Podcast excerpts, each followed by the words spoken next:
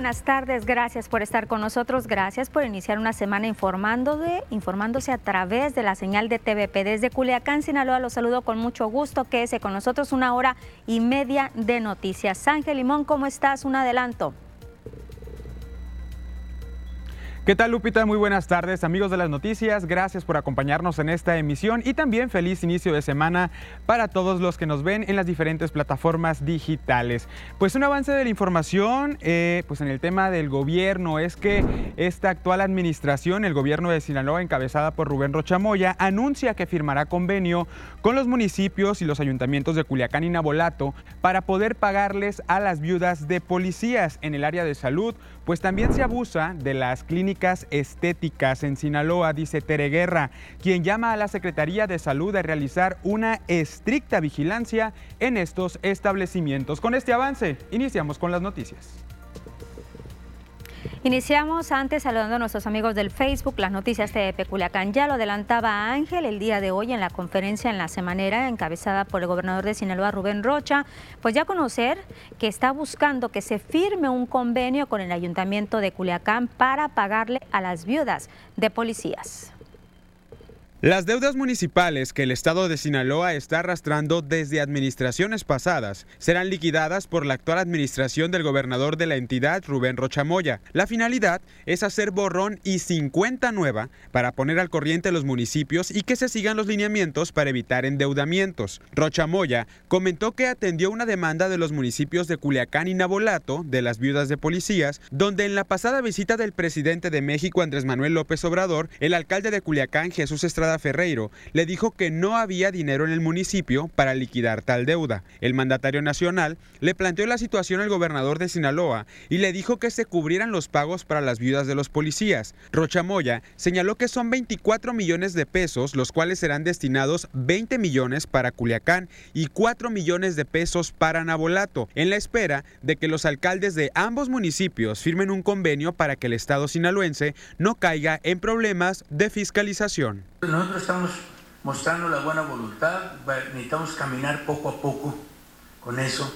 Lo que vamos a hacer es no dejar tanto tiempo sin entregar eh, ese beneficio que lo está reclamando la gente.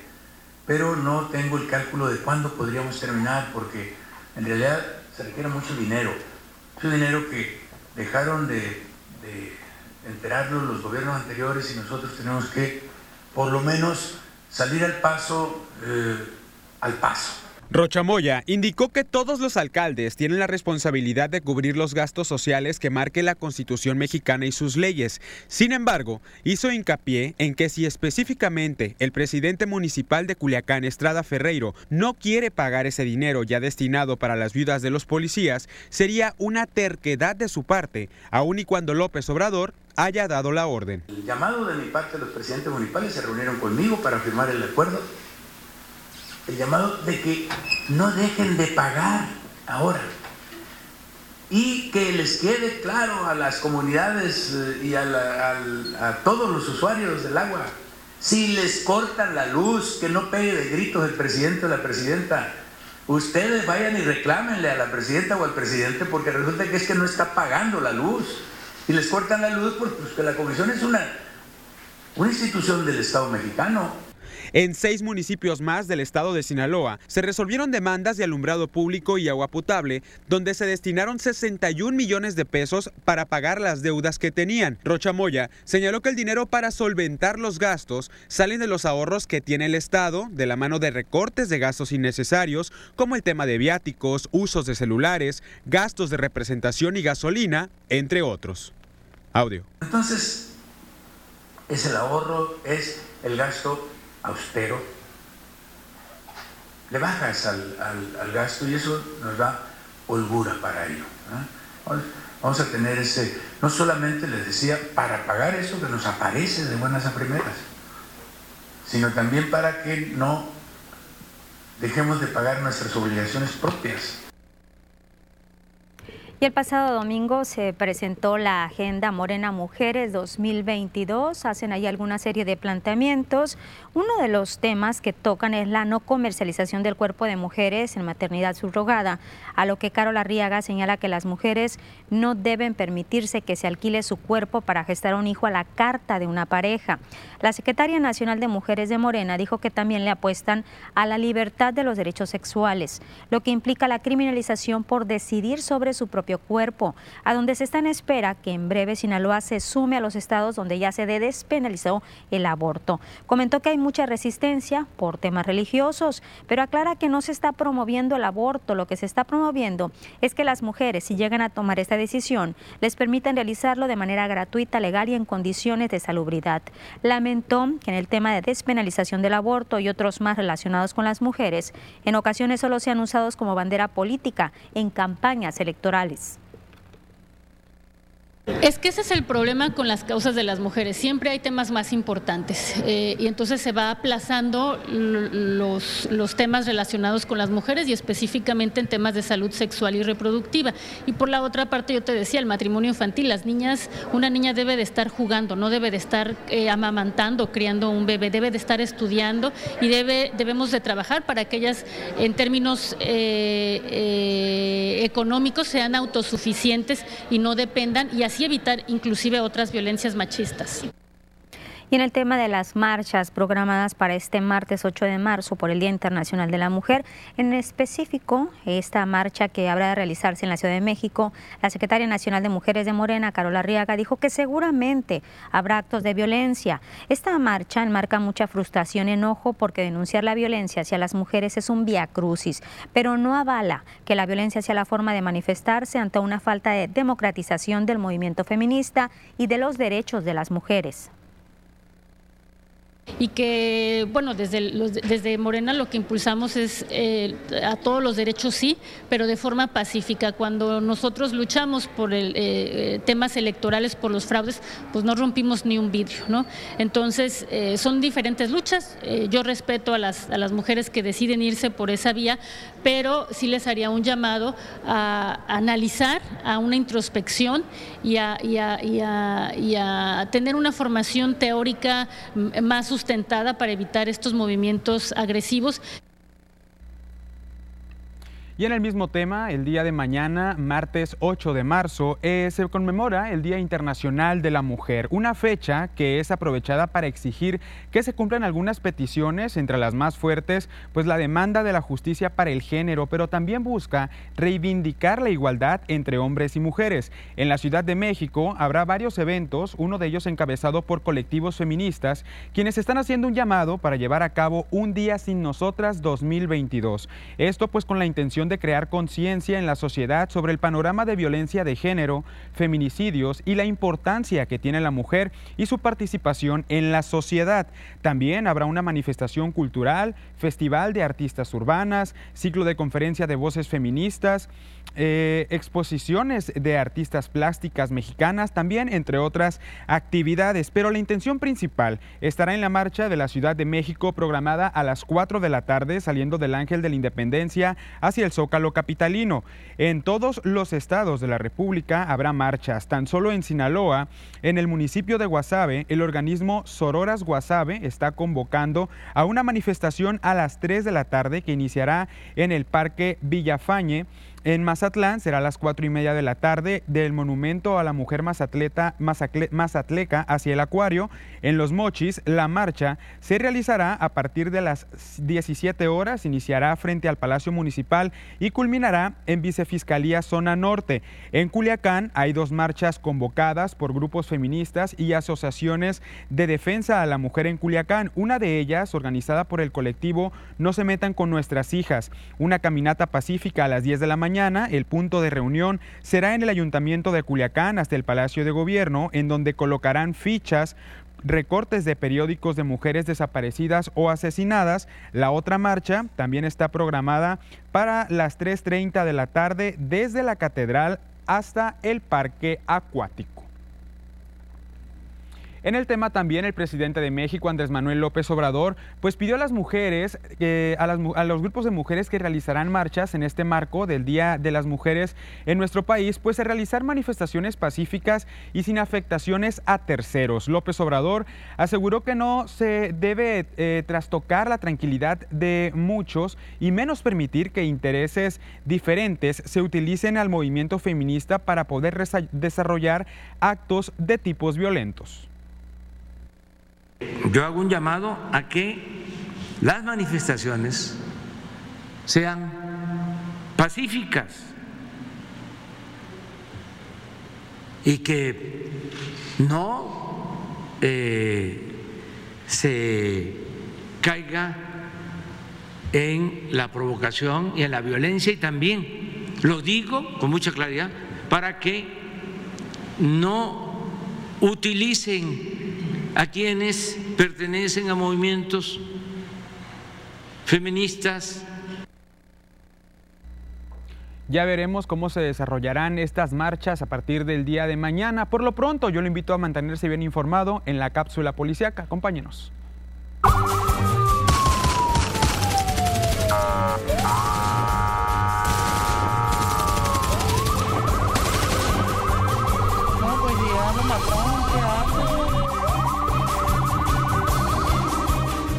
Un hombre identificado de manera extraoficial como Jorge Luis, de 37 años de edad, con domicilio conocido en el poblado Río Viejo, municipio de Nabolato, fue localizado sin vida flotando en las aguas de un canal lateral que se desprende del canal principal de riego de la comunidad de Las Trancas, municipio de Nabolato.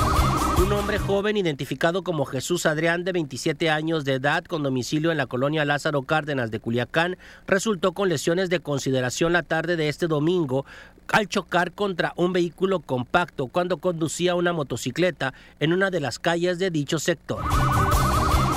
Un incendio provocado de manera intencional por varias personas que al parecer son adictos a las drogas provocó daños en una vivienda y pérdidas totales en algunos muebles, ropa y juguete y electrodomésticos que se quemaron durante el siniestro. Las autoridades informaron que el incendio inició alrededor de las 5 de la tarde en dicha vivienda. Un aparatoso accidente de carretera registrado la tarde-noche de este domingo 6 de marzo dejó un saldo de dos personas lesionadas. Se trata de una mujer que fue identificada como Luz y un hombre que fue identificado como Orlando Alfredo, los cuales resultaron gravemente lesionados durante el accidente y volcadura registrado la tarde de este domingo. Según los datos del accidente, este ocurrió alrededor de las 6 de la tarde sobre la carretera internacional México 15.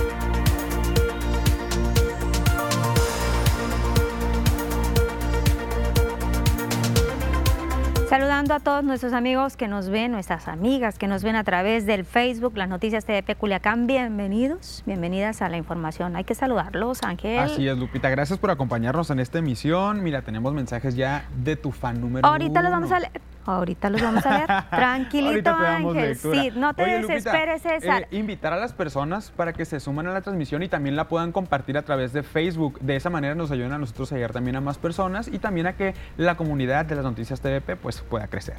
Y bueno, en el tema de las manifestaciones, ya veremos el día de mañana cómo van estas manifestaciones en toda la República Mexicana, estas marchas que se van a hacer con motivo del Día Internacional de la Mujer. Una conmemoración, porque no es celebración, una conmemoración que se hace pues en el marco de este enojo, de esta frustración que se tiene del género femenino, porque pues hay muchas injusticias, Ángel, y también ya veremos si se pierde la esencia de la marcha, que lo más seguro es que sí vaya a haber violencia. Pues ya veremos. Regresamos a las noticias.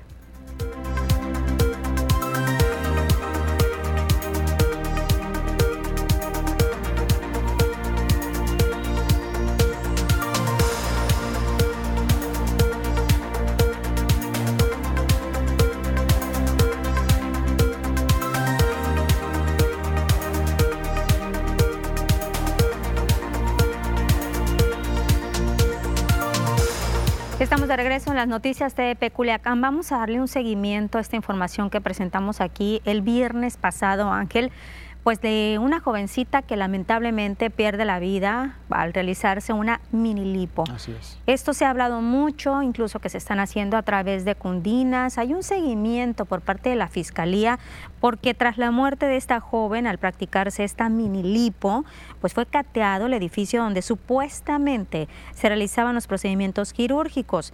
La Fiscalía en Sinaloa decidió intervenir luego de que se iniciara una carpeta de investigación en contra de la doctora responsable a Mairani, a quien se le acusa de realizar una mala práctica misma que le provocó la muerte a esta joven de nombre Paulina, de tan solo 26 años de edad.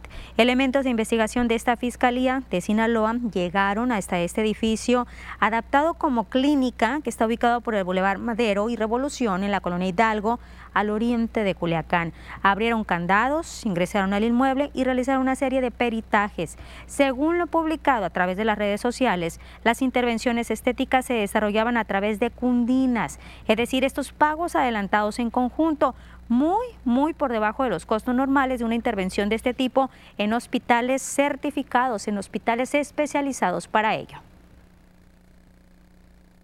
Así es, Lupita, y en el mismo tema, pues hubo declaraciones de la secretaria de las Mujeres, María Teresa Guerra Ochoa. Los estereotipos de la belleza femenina, pues han llevado al abuso de las cirugías estéticas en el Estado. Aquí en Sinaloa, así lo reconoció la misma titular de la Secretaría de la Mujer, María Teresa Guerra Ochoa. Y sus consecuencias, pues son fatales, porque en este auge, por lucir un mejor cuerpo, personas están perdiendo la vida, como es el caso de Paulina, la joven que falleció tras someterse a un procedimiento quirúrgico una mini lipo, como ya lo habíamos mencionado. Al parecer, en lugar, eh, en lugar donde no existían las condiciones adecuadas ni el personal especializado en este tipo de cirugías, pero tras salir a la luz este caso, al parecer hay muchos otros casos de personas que si bien no han muerto en la cirugía, sí han tenido consecuencias graves en su salud. En el caso de las cirugías estéticas, creo que particularmente en Sinaloa se ha usado de esto porque se le apuesta mucho a la figura curvilínea que a veces termina siendo este, algo que termina dañando a la propia mujer porque a veces se abusa de este tipo de cirugías. Creo que también las autoridades de salud deben de tomar cartas en el asunto a efecto de llevar un registro e impedir que este tipo de intervenciones se estén haciendo en lugares que no generan la seguridad y no cuidan suficientemente la salud. Es un llamado de atención. Este tipo de hechos se pueden repetir en la medida que como mujeres abusamos de estas intervenciones o en la medida que no ponemos por delante la seguridad en la salud y la salud en vez del físico. Guerra Ochoa señaló que en este auge de la demanda que existe por las cirugías estéticas, muchas mujeres que no cuentan con recursos para este tipo de procedimientos están cayendo en estas prácticas de las cundinas, que les ofrecen tener acceso a una cirugía que no pudieran costear por otro medio en lugares certificados y especializados en este tipo de procedimientos. Sí, lamentablemente a veces no tienen los medios, o hacen cundinas. Creo que también las madres estamos obligadas a cuidar que no se abuse, porque terminan dañándose. Conocemos muchos casos. Quizá los casos más sobresalientes son aquellos que terminan en letalidad pero son conocidos los casos de personas que han dañado su físico, que a través de cirugías estéticas de la nariz, por ejemplo, les quedan daños permanentes, que a través de la aplicación del Botox quedan con secuelas o que a través de eh, los excesos de cirugía le generan permanentemente afectaciones en salud. María Teresa Guerra pues comentó que desde la Secretaría de la Mujer se reforzará el tema de cambiar esos estereotipos de género que están orillando cada día más a las mujeres a pensar que deben de cumplir con los cánones de belleza para encajar o tener la aprobación social. Entonces tenemos que generar otro tipo de mujer que piense menos en que ella solamente vale porque tiene un cuerpo muy delineado y que piense más en todo lo que puede lograr si le apuesta a su conocimiento, a su esfuerzo, a su emprendedurismo. Pues mucho cuidado, padres de familia, hay que estar, si ya de plano deciden que su hijo, su hija, pues tenga que realizarse alguna cirugía estética. ¿Y por qué digo hijo? Porque también muchos quieren que la nariz, Ángel, realizarse algún tipo de cirugía o del mismo cuerpo, hay que acudir a una clínica que esté certificada, un médico que esté certificado. Y hay que recordar que lo barato cuesta caro y puede costar hasta la vida. Por supuesto, Lupita, hay procedimientos que realmente no son baratos, como este tipo de, cuestiones de las cundinas o las clínicas clandestinas en las que se realizan, eh, mencionaban también que hasta se realizaban en, consultorios como de medición de peso, donde controlan una parte de tu alimentación balanceada, que se realizaban en ese tipo de, lugares, Lupita, no es así el caso, la finalidad es tener eh, algún cambio en tu cuerpo, pero hazlo de alguna manera de la mano de los especialistas, que es primordial hace mucho tiempo o desde hace mucho tiempo se está haciendo la invitación, no nada más para cirugías plásticas, Ángel, también cuando se quiera hacer algún tipo de cirugía, alguna consulta, de verificar si realmente el médico está certificado, si el médico es el apto o la doctora está capacitado para realizar tal o cual cirugía. Es muy importante, no hay que estar jugando con la salud, nada de que si me va a salir más barato, pero ahorita me voy a quedar muy bien. Nunca se saben las consecuencias, Ángel, o a lo mejor en el momento sí queda muy bien, pero después, con los meses, ahí tenemos un caso muy sonado de la artista Alejandra Guzmán. ¿Cuánto tiempo después pasó de una cirugía y cómo ha estado batallando? Claro, repercusiones que eh, transcurren con el tiempo, que a lo mejor no son momentáneas, Lupita, como bien lo mencionas, pero después el cuerpo resiente esa parte o ese cambio y es cuando salen a flote los efectos secundarios. Mucho cuidado entonces con este tipo de clínicas. Sí, papás, mamás, atentas. Y te lo digo porque, Ángel, porque hay ahorita niñas de, que en igual de fiestas de 15 años quieren que se les regale los padres de familia, pues algún tipo de cirugía, ya sea en la cara o en el cuerpo. Mucho, mucho cuidado y reitero, con la salud no se juega. Tenemos comentarios en el Facebook. Ángel, hay que saludar a nuestros amigos que nos ven, por ejemplo, César Díaz nos dice hola, buenas tardes. También te manda a saludar a ti, dice Lupita Ángel, aquí viendo las noticias. Hoy, hoy descansé en el trabajo, chance y los veo. Gracias, César. Y sí te hemos extrañado, ¿eh? Así es, ya estaba muy ausente, pero gracias por estar nuevamente con nosotros. Gisela Arce dice, Lupita, feliz inicio de semana. Feliz inicio de semana, Giselle. También de Aney, Mérica y Villegas dice, hola, buenas tardes, feliz inicio de semana. Y es que Giselle, eh, te faltó ahí algunos comentarios que hace, que dice que el viernes, y lo dije junto contigo, el por fin viernes, que es mi manera de iniciar la emisión de los viernes. Y Giselle Arce siempre me dice que ella lo dice, eh, que siempre me comenta que ella lo dice esta frase justo cuando yo estoy iniciando este noticiero, pero ya me aclara que tuvo problemas con el internet. El señor Arnulfo ah, Torres. Muy bien, Arnulfo Torres comparte también su comentario. Dice, buenas tardes, Lupita y Ángel. Lo ocurrido en la corregidora es un hecho grave y se debe investigar, por lo que no se vale que el presidente AMLO de nuevo culpe al pasado régimen neoliberal de estos hechos. Ya basta y que tomen las cosas con seriedad. Saludos. Un hecho eh, realmente, Lupita, muy lamentable. Lamentable y reprobable, Ángel, que estemos en la mira a nivel internacional por este tipo de pseudo aficionado. Ya más adelantito estaremos platicando con Avisaida puro de esto. Guadalupe Chay dice buenas tardes Lupita y Ángel Limón, feliz inicio de semana, Dios los bendiga. Igualmente Guadalupe, gracias. César. Está César acá también dice eh, ay no, qué feo caso sobre lo de la mini lipo. Sí, Lupita, un tema pues que ya hemos mencionado. Mucho cuidado de verdad con esas prácticas o a donde usted acuda a hacerse algún cambio físico o bien simplemente por cuestiones de salud, si quiere hacerse alguna cirugía. Eh, repito, eh, si estética o por cuestión de salud, pues debe ser realmente con la mano de los especializados en el área. Mejor hay que ahorrar, ya que se tenga el dinero suficiente, ¿verdad? Siempre y cuando avalado por un médico, una doctora especializada, porque después ahí estamos con consecuencias. Felipe Araujo dice feliz inicio de semana.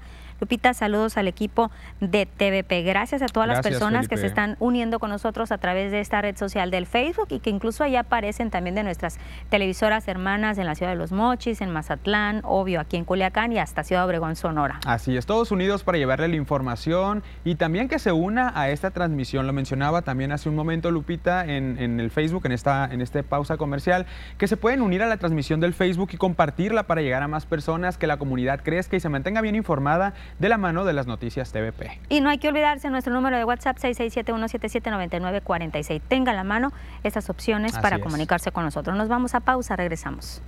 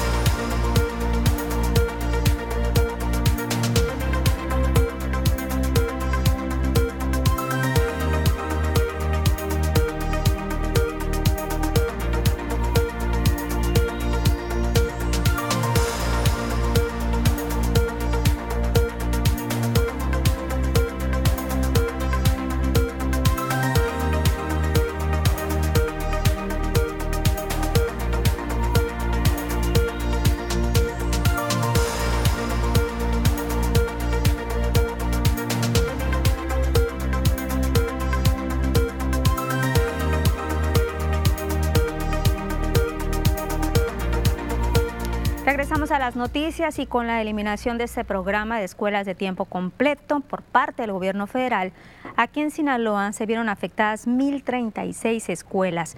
Rubén Rocha, el gobernador, en el Estado señaló en no estar de acuerdo con la decisión del presidente López Obrador porque considera que las afectaciones recaen en las madres, en los padres de familia o bien en los tutores. En la cuestión del tiempo, ya que estaban seguros que mientras ellos trabajaban, sus hijos e hijas estaban en un lugar donde ellos eran bien atendidos. El gobernador dijo que le va a presentar una propuesta al presidente López Obrador de la mano de Graciela Domínguez, secretaria de Educación Pública y Cultura, para poder retomar el programa en el Estado y continuar beneficiando a las familias sinaloenses. Le pedí, a Graciela, yo fui a México el sábado en la tarde, me vine ayer y desde allá le estuve mandando mensajes a Graciela para que me hiciera, ya me mandó alguna información, pero necesitamos precisarla. necesito precisar, necesitamos visitar todas las escuelas. Esta es una indicación que le doy a la secretaria, que se visiten todas las escuelas, que haya las reuniones pertinentes con el sector para tomar una determinación. Estoy la idea, en efecto, Karen, de apoyar. Y la secretaria de Educación Pública y Cultura, Graciela Domínguez, señaló que el gobernador de Sinaloa, Rubén Rocha, tiene una plena disposición, está comprometido para dignificar los espacios escolares, recuperar el sentido humanitario. Dijo que por ello el mandatario estatal está buscando que se genere la mayor inversión necesaria para infraestructura que ha sido afectada por la pandemia. Es que fueron más de dos años que las escuelas estuvieron solas. Destacó Domínguez Nava que hay un presupuesto adicional de 100 millones de pesos, es un recurso eh, adicional al presupuesto de la federación este mismo tema, pero además se mantiene el presupuesto que el ICIFE maneja para ello. En el tema de escuela de tiempo completo, recordó que en Sinaloa se venían atendiendo 1.036 escuelas, se invirtieron la última vez 247 millones de pesos y señaló que el gobernador está haciendo el esfuerzo de gestionar con la federación recursos propios. Los recursos no alcanzan, no son suficientes, pero bueno, reorientemos para aquellos que realmente lo necesitan. Eh, recordemos que el gobierno está enfocado por atender a todos, pero primero a los pobres. La salud bucal pues siempre es muy importante ya que estamos abarcando este tema de la salud y es que este cuidado dental pediátrico pues asegura que los dientes de leche de los niños se mantengan sanos y sin caries y también otras enfermedades dentales.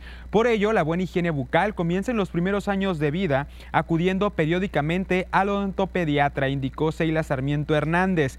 La coordinadora de la especialidad de odontopediatría de la Facultad de Odontología de la UAS dio a conocer que los servicios que se brindan en este espacio universitario van desde recién nacidos hasta la adolescencia, pero también se brinda servicio a pacientes que presentan alguna discapacidad.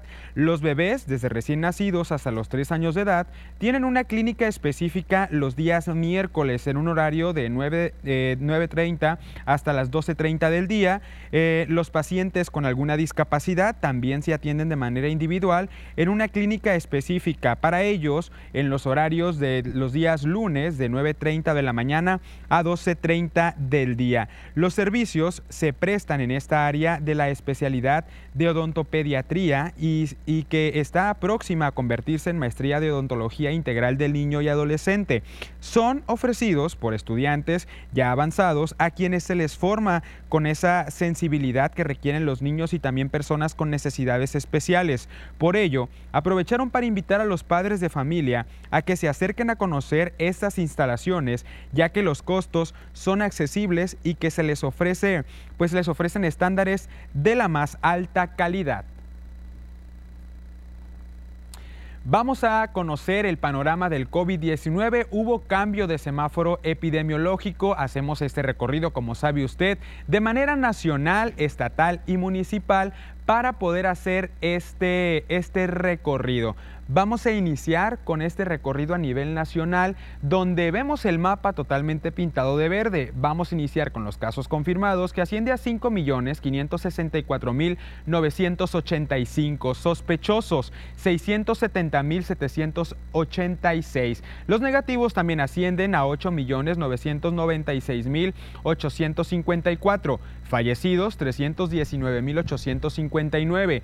Casos activos 28.445 recuperados asciende también a 4.848.072. En las últimas horas se registran, se registran 35 nuevos fallecimientos.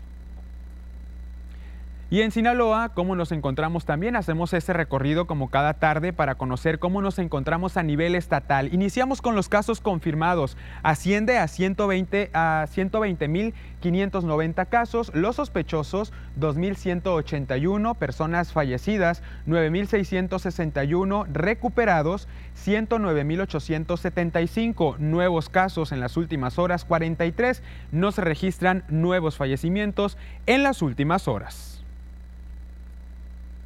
Y el desglose por los municipios para que sepa usted cómo se encuentra eh, pues cada municipio del estado de Sinaloa. Casos activos totales 1054, se desglosan 228 para Ome, 14 en El Fuerte, 2 para Choix, 58 en Guasave, 3 Sinaloa municipio, 6 en Angostura, 23 Salvador Alvarado, 3 para Mocorito, 2 en Badiraguato, 4 para Nabolato, 486 en Culiacán, 2 en Elota, 0 para Cozalá y San Ignacio, 207 en Mazatlán, 1 en Concordia, 11 en El Rosario y 4 para Escuinapa. Así el panorama para el COVID-19 en los municipios del estado de Sinaloa.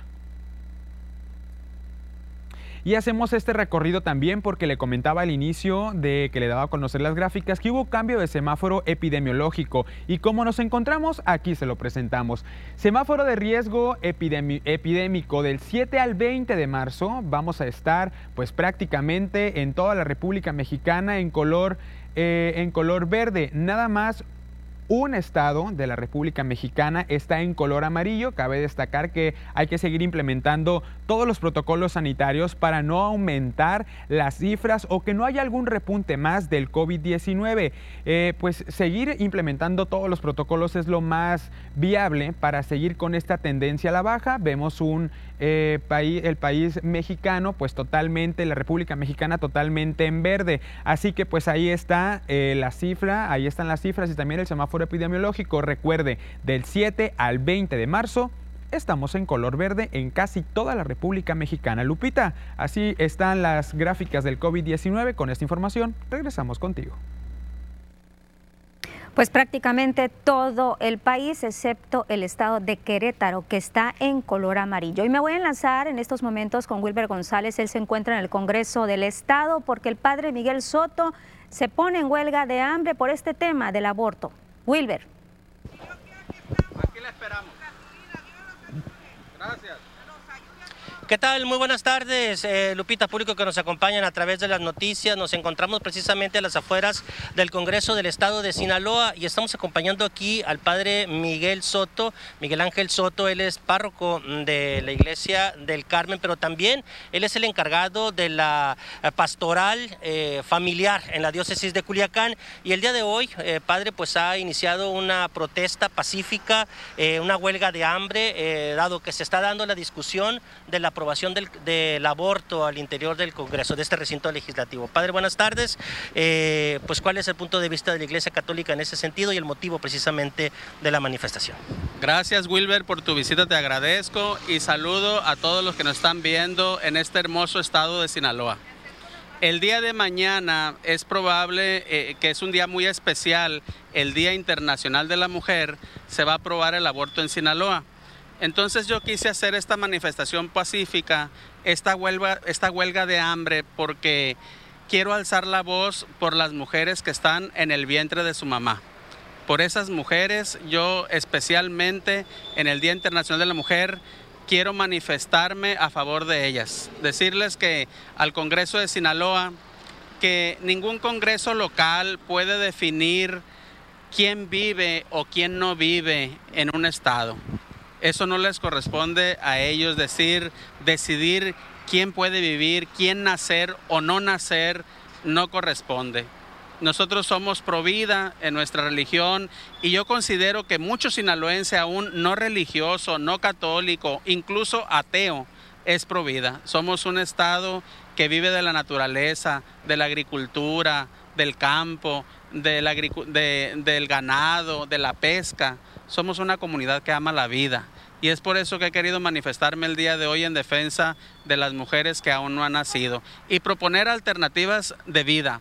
Wilber, ahorita hay mucha violencia, mucha muerte, pues la pandemia, eh, lo que está pasando en la guerra, Rusia, Ucrania, las gentes que mataron en Michoacán, lo del estadio de fútbol, cuántos periodistas también están sufriendo esta situación de muerte, las amenazas. Y con toda esta muerte proponer más muerte, más niños muertos. Entonces, eh, eh, queremos defender la vida. Nosotros somos pro vida y queremos que viva la mamá y que viva la niña que está en el vientre de su mamá. Entendemos las causales, las causales que, se proponen para abortar, las entendemos. Eh, repudiamos toda violencia contra la mujer. Repudiamos todo acto violento. Ninguna mujer debe ser violentada en su cuerpo. Nadie, ninguna mujer, ninguna persona humana, ni mujer, ni hombre, ni niño, nadie. Sin embargo, cuando se da este acto tan lamentable de una violación y fruto de esa violación viene un bebé, nuestra tendencia es favorecer la vida de las dos. La propuesta es ayudar a la mamá que fue violentada y ayudar también a la bebé, que las dos vivan. Tiene razón si la mamá dice, yo no quiero este bebé porque me trae un recuerdo doloroso, es, cierto, pero lo puede dar en adopción y que vivan los dos. Y también otra familia va a hacer la caridad de, de darle hogar a un niño que no lo tiene. Nosotros estamos a favor de la vida, de la, de la, vida de las dos personas y hacemos ese esfuerzo y por eso quise hoy manifestarme, pues especialmente en el Día de la Mujer, por las niñas que están en el vientre de la mamá. En ese sentido, padre, esa es la propuesta que guarda la Iglesia Católica en Sinaloa respecto al aborto. Eh, permitirle que haya mecanismos para que la persona eh, tenga el bebé y sea dado en adopción. Básicamente eso sería la propuesta de la Iglesia Católica. Sí, no es la Iglesia Católica en Sinaloa, es la Iglesia Católica en todo el mundo. En nuestra fe nosotros somos pro vida. Los domingos que vamos a misa creo en el Espíritu Santo, Señor y dador de vida. Yo creo en Jesús, que es el camino, la verdad y la vida. Entonces, Él es el dador de vida. Nosotros no somos quien para quitarla. Eh, entonces, por eso toda la Iglesia Católica se une en la defensa de la vida. Siempre nos vamos a proclamar en la defensa de la vida y vamos a vivir en ese esfuerzo defendiendo la vida. Entonces, eh, eh, es nuestro, desde nuestros inicios, la Iglesia Católica siempre va a defender la vida y por eso tuve esta iniciativa como sacerdote de la Iglesia Católica también, invitar a los feligreses, a los creyentes, a los no creyentes, que vengan mañana a manifestarse a favor de la mujer Mañana es Día Internacional de la Mujer. Aquí los esperamos en el Congreso para decirle a los diputados que somos un pueblo pro vida. Pues ahí está, Lupita, lo que señala el propio padre Miguel Ángel, eh, padre católico. Él es encargado de la pastoral eh, familiar en la diócesis de Culiacán y es la postura de la iglesia, no solo en Sinaloa, es lo que dice el padre, es la eh, postura de la iglesia católica en el mundo respecto al aborto que radica pues en la adopción de aquel, del fruto de, una mujer y no, no quitarle la vida. Lupita, el reporte desde el Congreso del Estado, estaremos al pendiente porque siguen las negociaciones al interior del recinto legislativo respecto a, la aprobación del aborto y la temporalidad, sobre todo, del aborto. Gracias, Lupita. Al contrario, Wilber, gracias a ti. Nos están informando que ya este tema del aborto fue aprobado en comisiones. Más adelantito tendremos información al respecto. Nos vamos a pausa, regresamos a las noticias.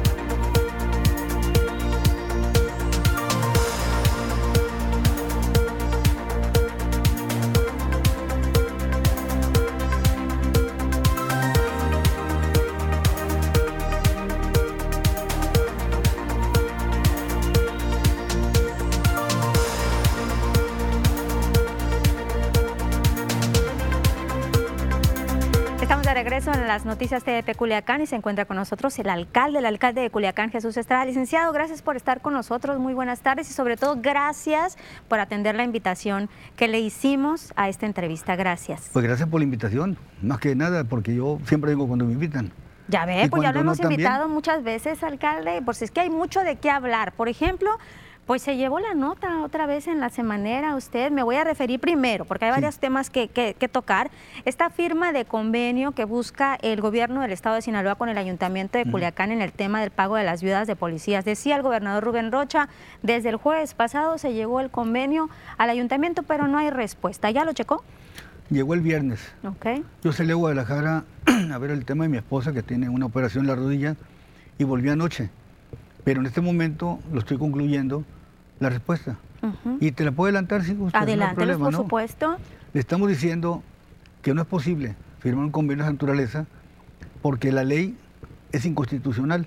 El, el querer obligar a que eh, homologuemos salarios o pensiones de los, eh, a las viudas de los municipales con las del Estado. De hecho, a las de los municipales les pagamos el doble de lo que les pagaban antes, por iniciativa mía, no de ellas, no pidieron eso, se los dimos, el doble pero aparte un, un fideicomiso de 2.200 pesos adicionales. Tienen como 11.000 pesos más o menos mensuales. En Nabolato son, 4.600 pesos nada más. En otro municipio está igual. Entonces, no estamos incumpliendo, primero. Segundo lugar, eh, bueno, eso lo hicimos por, justicia. Segundo lugar, la ley que reformaron de seguridad pública municipal, le hicieron sin ninguna facultad a los diputados y diputadas. Claro, atrás de ellos estaba el gobernador, para que lo hicieran. Eh, la publicó. Él se convierte en responsable también de esa ley. ¿Por qué? Porque él debe haberla vetado por ser inconstitucional. Como otras leyes también que ha, publicado, siendo inconstitucionales, como las del, predial, por ejemplo, que le ganamos la controversia. Hay una controversia en curso, otra de lo mismo. La controversia ahorita de lo de la, de la ley de seguridad pública municipal. Y por lo tanto, no estamos en posibilidades legales, ni materiales, ni económicas de firmar de naturaleza. ¿Por qué?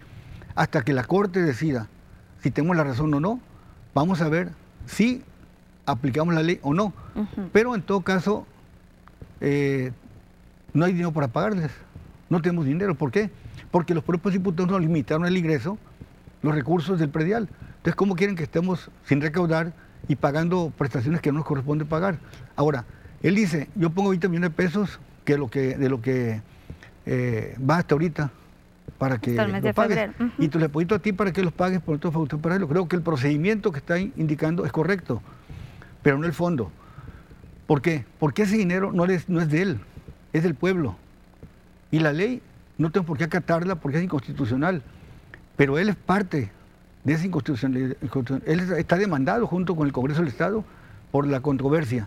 Entonces, no podemos pagar de aquí para adelante como él pretende, porque es una trampa.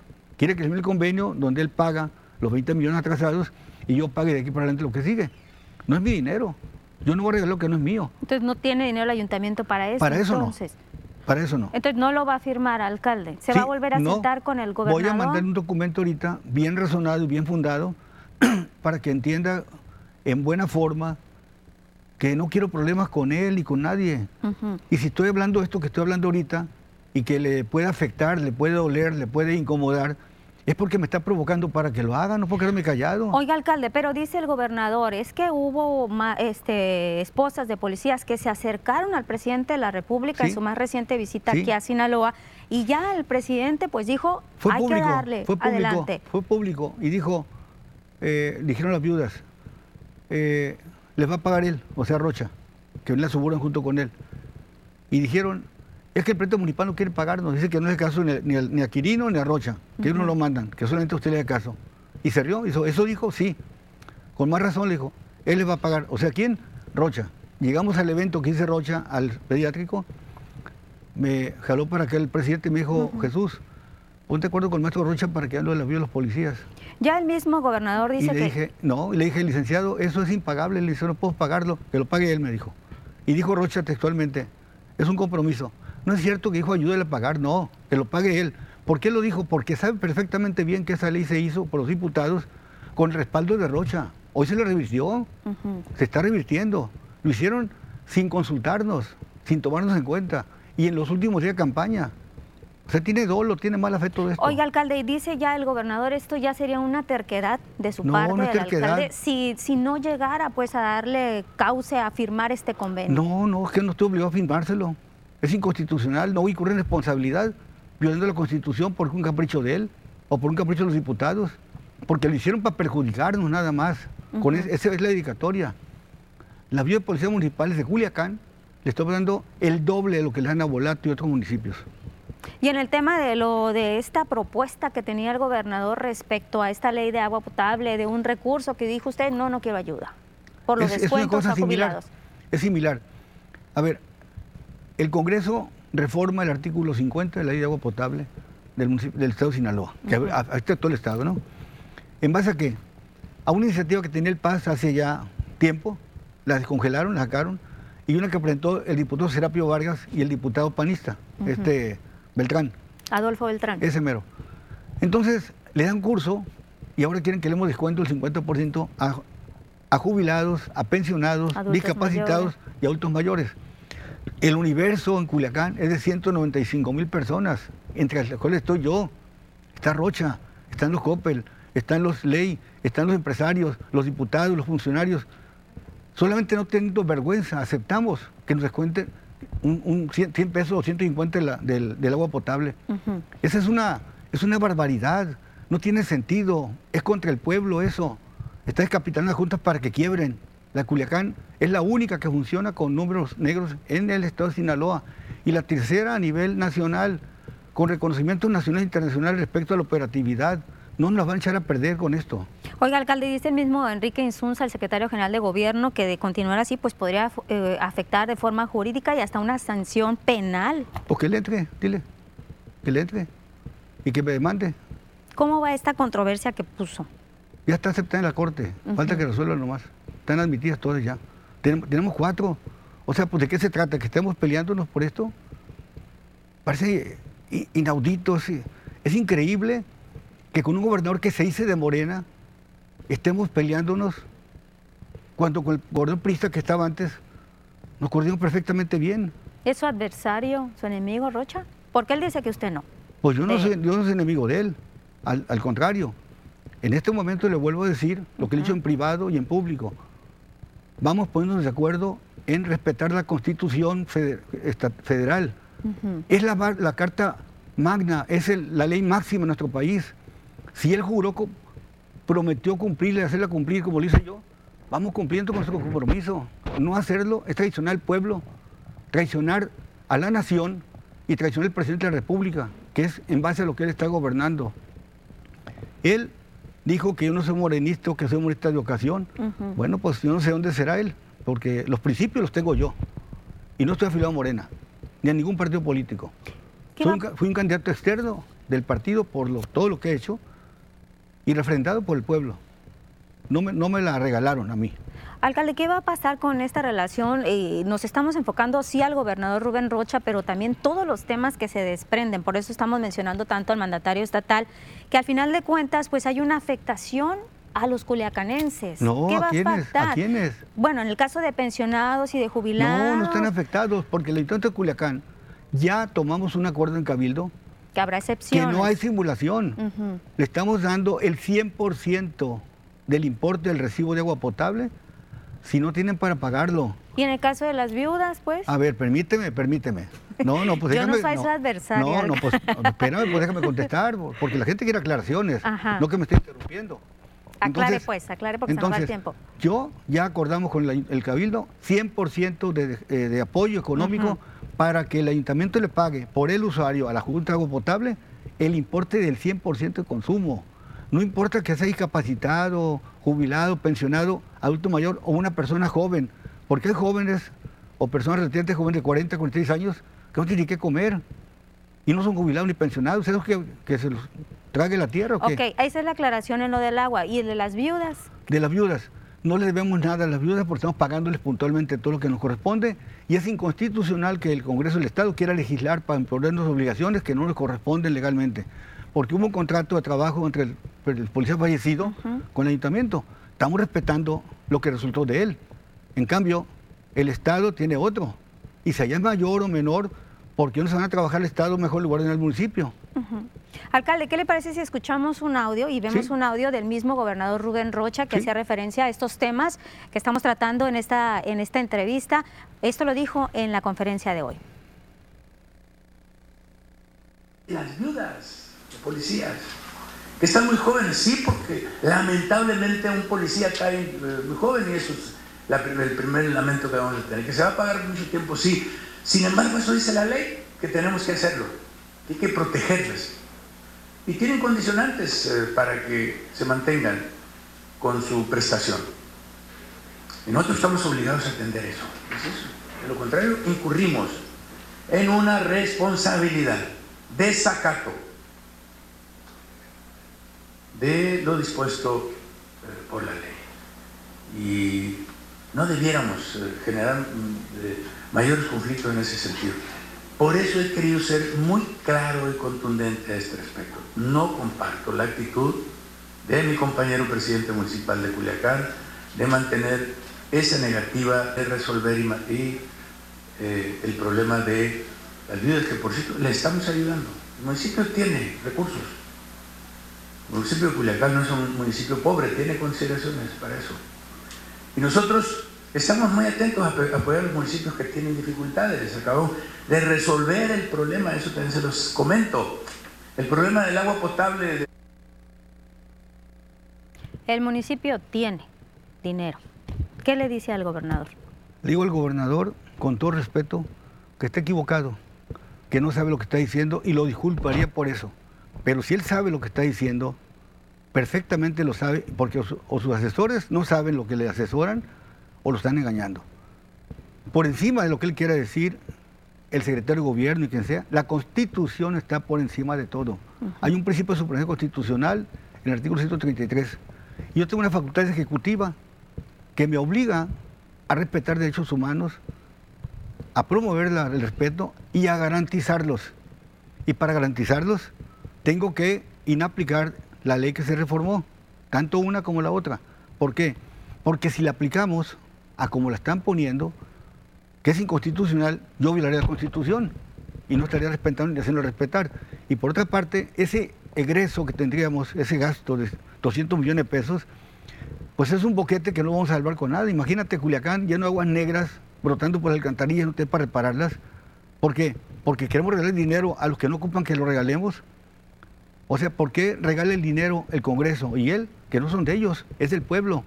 Y esos 200 millones para Culiacán o 500 para el Estado sirven para muchas cosas, para el bienestar de Culiacán, de Mochis, de Mazatlán, de todo el Estado.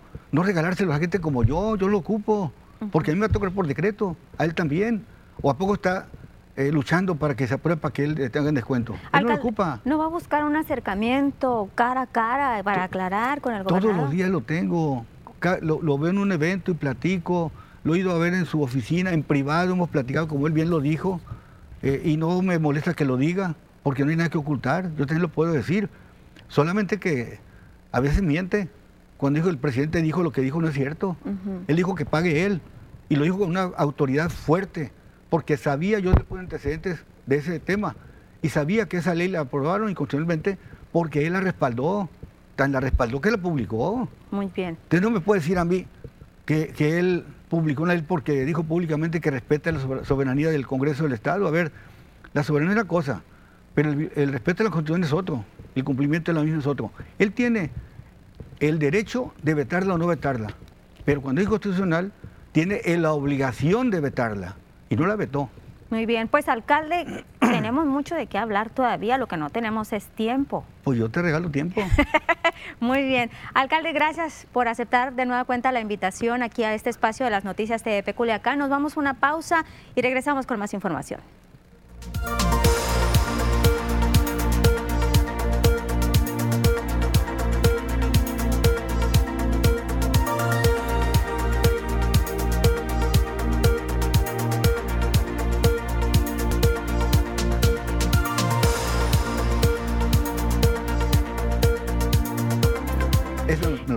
Seguimos aquí nosotros en el Facebook y si ustedes vieron que el alcalde intentó regañarme, no, así se lleva conmigo, porque ahorita está de chistín chistón. Alcalde, ¿cuál sería así rápidamente el mensaje, ya no a las autoridades estatales, sino a la gente que pudiera confundirse con tantas declaraciones? Yo creo que tanto el gobernador como yo deberíamos pon- ponernos a trabajar coordinadamente por el bien del pueblo. Y es posible eso. Si es alcalde? posible, ¿cómo no? No le cuesta nada, al contrario, le ahorra dinero. ¿Por qué quiere pagar? Y ya retiró la, la oferta, ¿no? Sí, de ya. 100 millones. Está bien que la retire. ¿Por qué? Porque no resolvemos nada con eso. O sea, no podemos estar regalando dinero a la gente que no lo ocupa. El presidente es muy preocupado por la gente vulnerable. Hemos hecho ejercicios como el siguiente. Hay personas que ganan 25 mil pesos, señoras mayores ya, documentado, ¿eh? Pagan de predial 295 pesos al año, con descuento. Y andan peleando el descuento del agua potable, que son 50 pesos, o 59 pesos creo, porque el 50%. Ujú. Y dice uno, ¿cómo es posible que una viejita esa de 72 años suba la escalera para ir a pelear conmigo 50 y 59 pesos de descuento porque un derecho que le dieron? O sea, echan a andar a la gente, le dan este, información, datos, derechos que no ocupan, no Sí. lo ocupan, porque ser jubilado no es ser vulnerable. Claro, hay jubilados que ganan poquito, a eso hay que ayudarles. Pero ¿por qué a mí? Yo soy jubilado. Y soy Pero gana mucho usted. Claro, entonces ¿por qué, Muy bien. por qué voy a aceptar una- un apoyo de esos? Alcalde, ya se nos terminó ahora sí el tiempo en el Facebook. Nosotros regresamos a las noticias de Yo me quedo con ustedes, no se preocupen. Muy bien.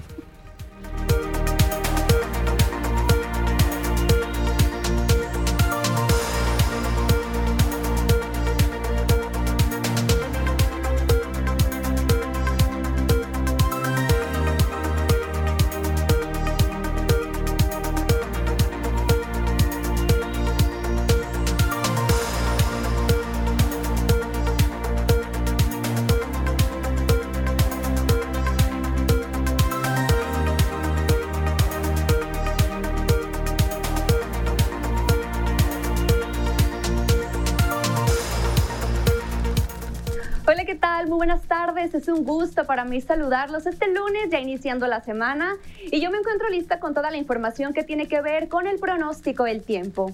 Iniciamos haciendo nuestro pequeño recorrido por la República Mexicana para conocer las temperaturas al momento en algunos puntos importantes de nuestro país.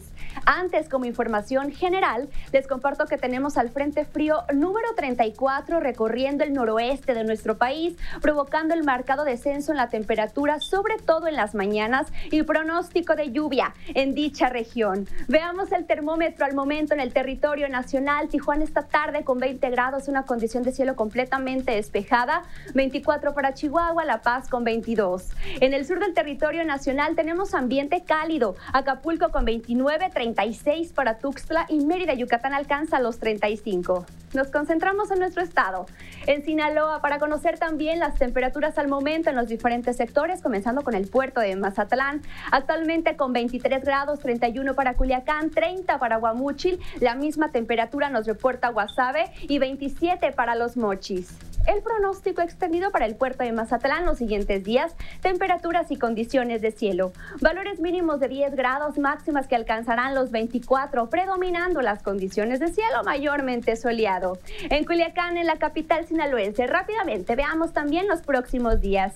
Mínimas de 7 grados, máximas que alcanzarán los 32, predominando las condiciones de cielo mayormente soleado. En Guambuchil hay que conocer también el pronóstico extendido. Aquí tenemos valores mínimos de 4 grados, protéjase muy bien, máximas que alcanzarán los 31, teniendo cielos completamente despejados. En el sector de Guasave hay que hacer también nuestro pequeño viaje para conocer los próximos días. Mínimas de 3 grados centígrados, máximas que alcanzarán los 32, predominando las condiciones de cielo mayormente soleado. Por último, en el norte de Sinaloa, en Los Mochis, veamos las próximas jornadas.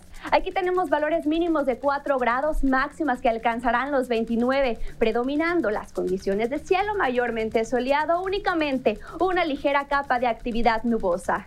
Respecto a la fase lunar. Esta nos reporta luna nueva, la salida a las 9 con 36 minutos y la puesta a las 23 horas con 6. La salida del sol esta mañana se registra a las 6 con 27 minutos y la puesta a las 18 horas con 15. Hasta aquí el reporte. Que pase una excelente tarde.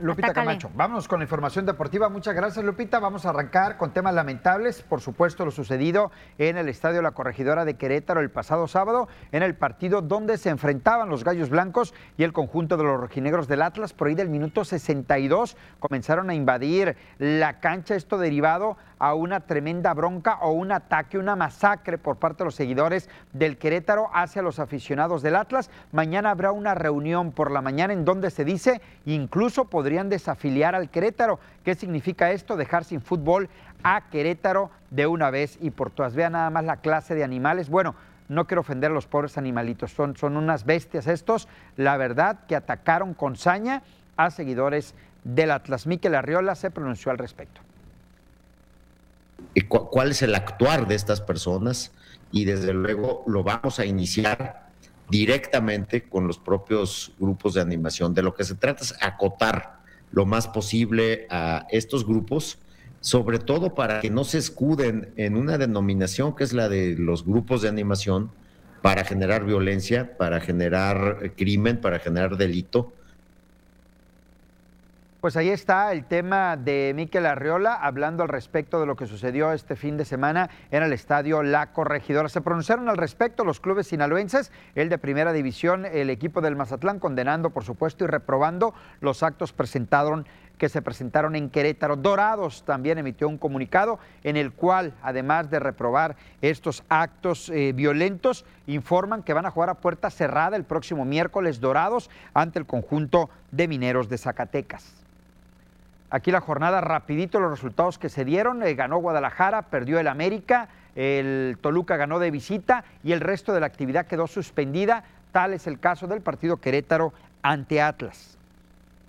Vámonos con más detalles de la información. Se dieron a conocer guantes de oro en la Liga Mexicana del Pacífico de béisbol. Jorge Carrillo, receptor de los Águilas de Mexicali. También Carlos Viera de los Cañeros de los Mochis como lanzador. Miguel Peña aparece también como lanzador. Jesse Castillo, primera base. Daniel Castro, segunda base. Ricardo Serrano, tercera base. Y Roberto Valenzuela, parador en corto, son ganadores a guantes de oro en la Liga Mexicana del Pacífico. Vámonos a la Liga de Béisbol Japac de primera fuerza. El día de ayer arrancó la temporada. Usted lo pudo disfrutar a través de la señal de TVP 10.1, ocho carreras contra cero. La victoria para el equipo de Japac sobre el TEC de Monterrey. Gran labor en el montículo de José Ángel Uceta para acreditarse la victoria. Robledo fue el pitcher que eh, salvó el partido y Armando el Coruco Félix conectó cuadrangular. Vámonos con más detalles de la información. Tiro con arco, juegos eh, con ADE en su etapa estatal, celebrados en Culiacán. Fue Culiacán quien levantó la mano precisamente para apoderarse del primer lugar. Participaron también Cosalá y Aome, que van a representar al estado de Sinaloa en la etapa regional. Esto en tiro con arco, eh, resultados que se dieron en, en los Juegos con ADE, etapa estatal. Culiacán, le comento, se quedó con cinco primeros lugares en el básquetbol, tanto 5 por 5 como 3 por 3 también en estos Juegos Nacionales CONADE, en su etapa estatal, evento celebrado en el Gimnasio María del Rosario Espinosa. Culiacán levantó la mano siendo el mejor en esta disciplina. Guasave fue el mejor en el voleibol de playa en estos Juegos Estatales con ADE. Este evento se realizó en Mazatlán. De esta manera, Guasave sube al podio en ocho categorías celebradas este fin de semana.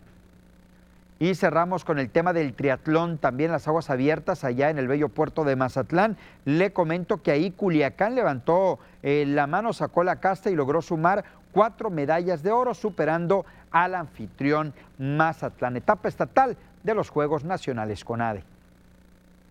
Mañana veremos qué pasa en la Junta de Dueños y de la Liga MX Lupita en respecto al Querétaro. Y las repercusiones también que puede traer. yo te preguntaba de, de, América Chivas, ¿qué podría pasar? Ya mañana. Ya mañana nos estarás contando. Ya no se debe de jugar fútbol en Querétaro, ¿eh? Ese estadio No, definitivo. Avi, te quedas conmigo en el Facebook, seguimos platicando, nos vamos a pausa.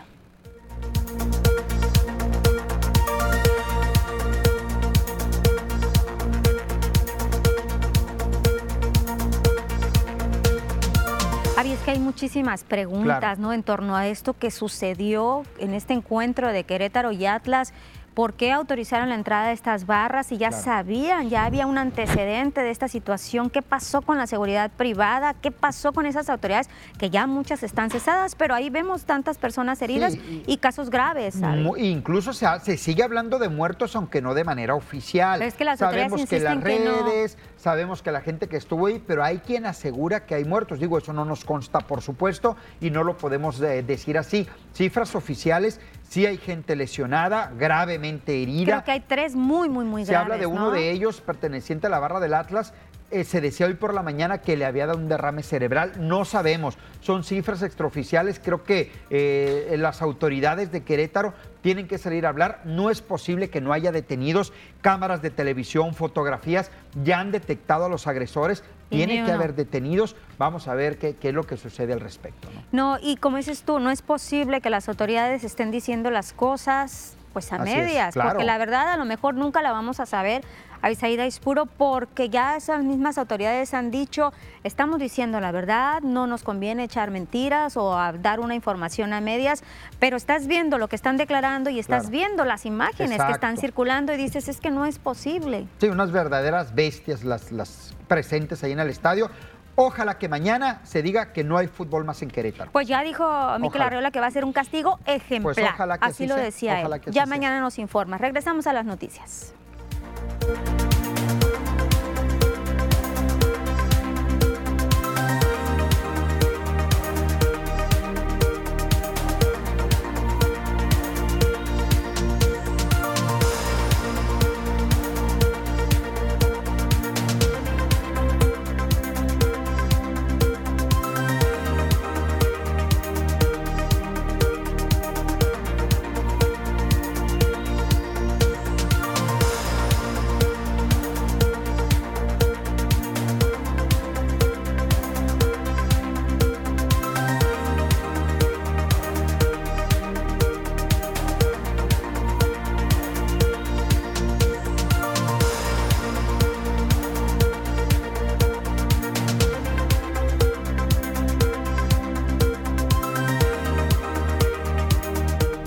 Más información, pues este lunes se programó una reunión entre los diputados que integran la Comisión de Equidad, Género y Familia para poder desarrollar el dictamen que promueve reformas a la ley de salud en el estado de Sinaloa. Al principio, pues los diputados de las diferentes fracciones parlamentarias no llegaban a un acuerdo. La propuesta, ya que no fue tomada en cuenta la propuesta por parte del diputado Adolfo Beltrán, en la que se solicitaba integrar una figura de acompañamiento a las mujeres que sometan al aborto, así como regular la interrupción del embarazo. Después hubo un receso, pero pues ya, ya se aprobó en comisiones. El grupo parlamentario del Paz se abstuvo de la votación del dictamen, ya que pretenden presentar una reserva. Continuamos con más información porque ante lo que podría ser una posible violencia de género por los señalamientos que han realizado diputados locales al desarrollo laboral de Emma Guadalupe Félix Rivera, señaló que se mantiene al frente de la Auditoría Superior del Estado hasta que se concluya su periodo para el que fue elegida. Y aunque, aún y aunque se considera que se han excedido en los señalamientos hacia su persona, Félix Rivera asegura que el trabajo que ha realizado está a consideración pública. Cabe señalar que en la titularidad de la ACE, históricamente en Sinaloa, habían estado puros hombres. Eh, no es eh, el propósito de mi parte dejar mi trabajo en este momento. Tengo un compromiso con la sociedad tengo un compromiso con mi equipo de trabajo y conmigo misma para realizar esta tarea. Eh, hay manifestaciones que considero excesivas, definitivamente. Eh, sin embargo, eh, la constancia del trabajo y de lo que ha sido mi responsabilidad al frente de la institución, pues está a disposición de todos ustedes. Y con esta información vamos a una pausa comercial. Continuamos en el Facebook, las noticias TV Culiacán.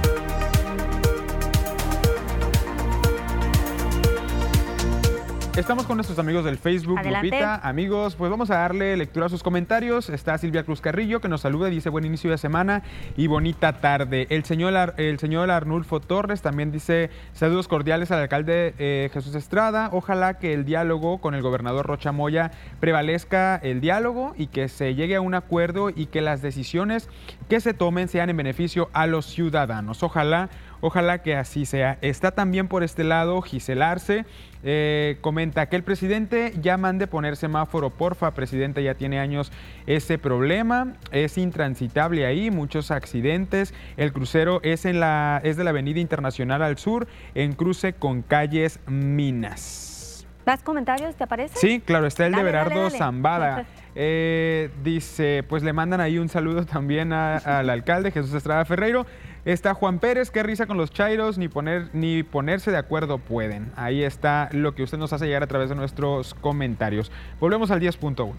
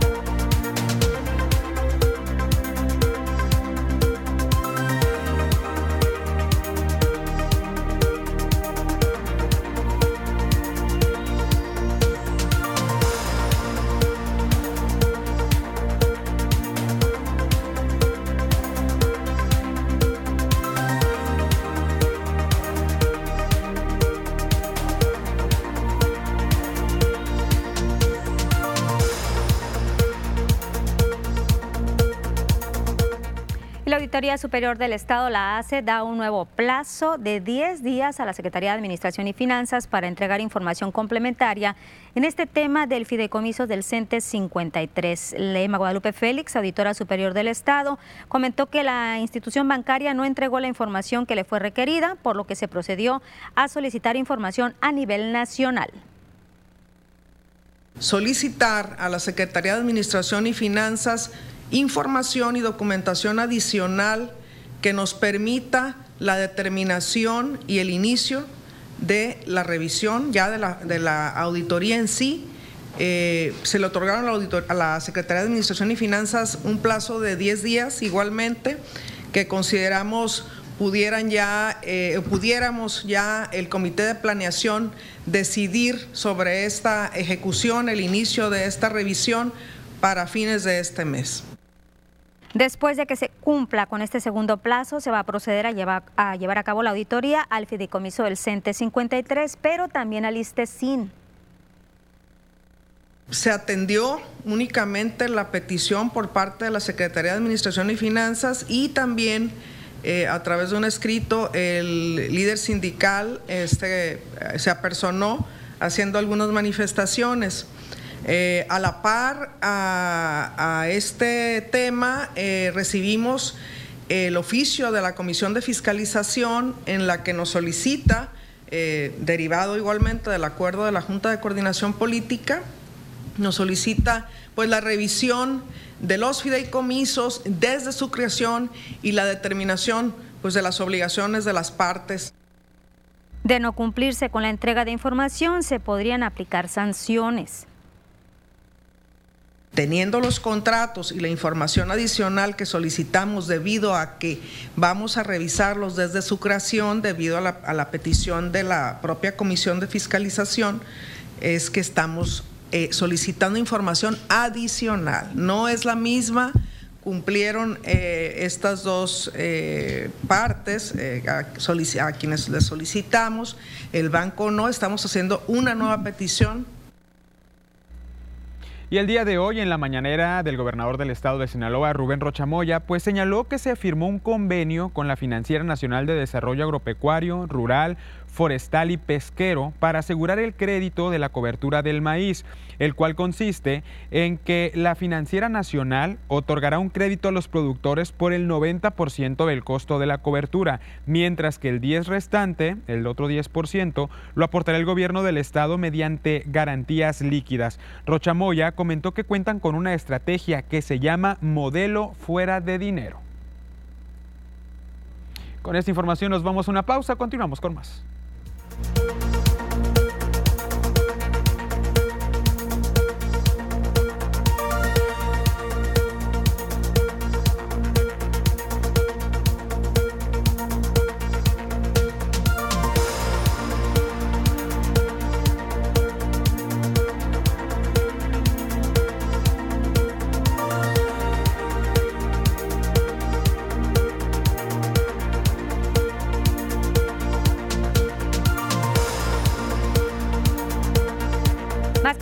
El Facebook, Berta Burgueño, buenas tardes, saludos Lupita y Ángel, Mario López Rocha dice buenas tardes.